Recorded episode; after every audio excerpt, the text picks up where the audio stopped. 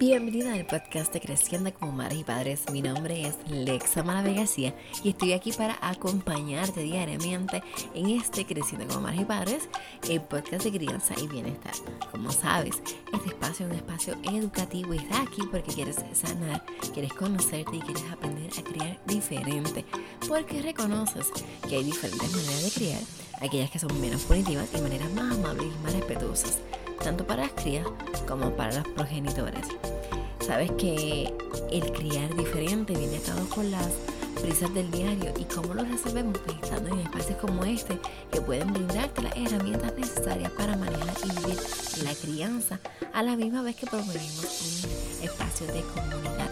Así que gracias por estar aquí en este espacio donde puedes educarte, sanar, desahogarte y estar en una comunidad que te entiende porque somos madres y padres como tú. Bueno, y hoy quiero comenzar a hablar acerca de un tema que siempre hablamos los domingos, ¿verdad? Lo habíamos dejado de rezagado por un tiempo, pero volvemos a comenzar porque siempre existe eh, eh, una muerte, vida, muerte de nuevo, una vida es un ciclo. Y puede ser el ciclo de la, de la transformación. Tengo la lengua un poquito trabada hoy. Y pues estuvimos en un tiempo que estaba un tiempo muerto, entre comillas, ¿verdad? Porque estamos transformándolo a esta nueva vida. Así que gracias por estar aquí en este nuevo día, en este nuevo comienzo de este podcast, que es un podcast tuyo. Entonces los domingos son el cambio comienza conmigo. Y hoy quiero hablarte acerca de esta frase eh, el nombre de la persona casi no lo puedo pronunciar, es un budista eh, vietnamita y el nombre es Thich Nhat Hanh, no lo he dicho bien, y él dice estar en lo que haces mientras lo haces. Entonces me puse a pensar en eso porque lo encontré precisamente hoy, luego de que estuve en unos procesos de estar en lo que hacía estaba doblando ropa y encontré unas maneras de doblar ropa bien chéveres de, esta compañera amiga cibernética eh, Nilsa de In Order by Nilsa y enseña cómo doblar las sábanas, los pantalones, las camisas. Entonces em, inicié ese proceso de doblar las, las cosas de otra manera y pensé en todo aquello que estaba haciendo que puedo ritualizar. ¿Verdad? Hacer eso un rito, porque estar en lo que hago mientras lo hago también me va a ayudar a encontrar una paz en cada cosa que estoy haciendo y encontrar el orden. No solamente el orden eh, físico, ¿verdad? En el exterior, sino también orden dentro de mí. Y apreciar eso que estoy haciendo me va a ayudar a amar las tareas, amar lo que hago y ser agradecida. Y pensé que eso es lo que quiero hacer, ritualizar las tareas domésticas, lo que hago en el diario, las rutinas, porque quiero ver más agradecimiento y más abundancia en mi vida. Si quiero ver más abundancia, tengo que ser más agradecida, incluyendo hacer esa, en esas cosas que quizás no me encantan hacer, como no son las tareas domésticas. Entonces, em, ¿cómo podemos hacer esto de ritualizar nuestras tareas y lo que hacemos en el diario? Bueno, pues una, una cosa que podemos hacer si es que estamos en esta de hacerlo con la limpieza, porque entiendo que todas las, eh, las cosas que hacemos las podemos ritualizar, ¿verdad?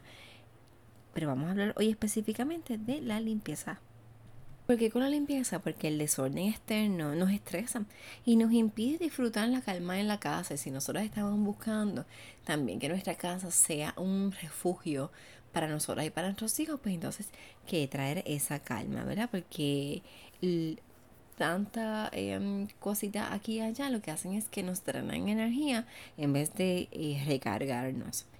Y eh, cuidando nuestra casa, pues podemos conseguir más calidad de vida también.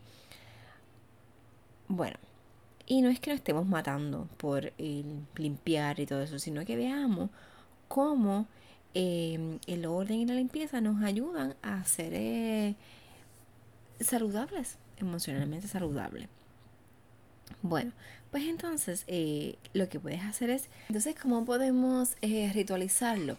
Lo vamos a hacer estableciendo unas rutinas o unos ritmos, ¿verdad? Cuando tú quieres hacer algo, eh, un hábito y también, ¿verdad? Como un ritual, pues tú estableces un horario, estableces un, lugar donde lo vas a hacer, pues el lugar en verdad es la casa. Pero entonces establecer un ritmo y esa rutina de lo que quieres hacer cada día, lo que quieres hacer días específicos.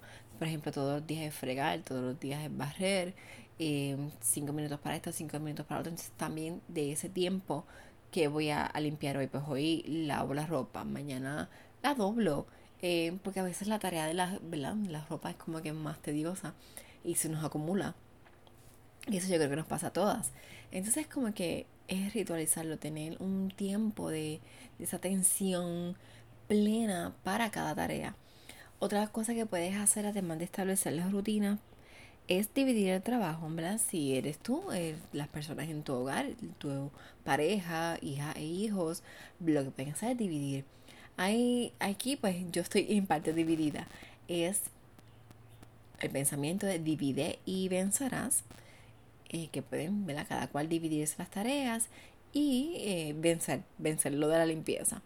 También es trabajar en el mismo tiempo en comunidad, porque, ejemplo, el jueves pasado, que era el cumpleaños de mi esposo, pues nos tocaba arreglar la sala y la cocina, porque pues, habíamos invitado a ciertas personas que vinieran a cantarle cumpleaños algo muy rápido, cantar, picar el bizcocho e irse, no era una fiesta ni nada.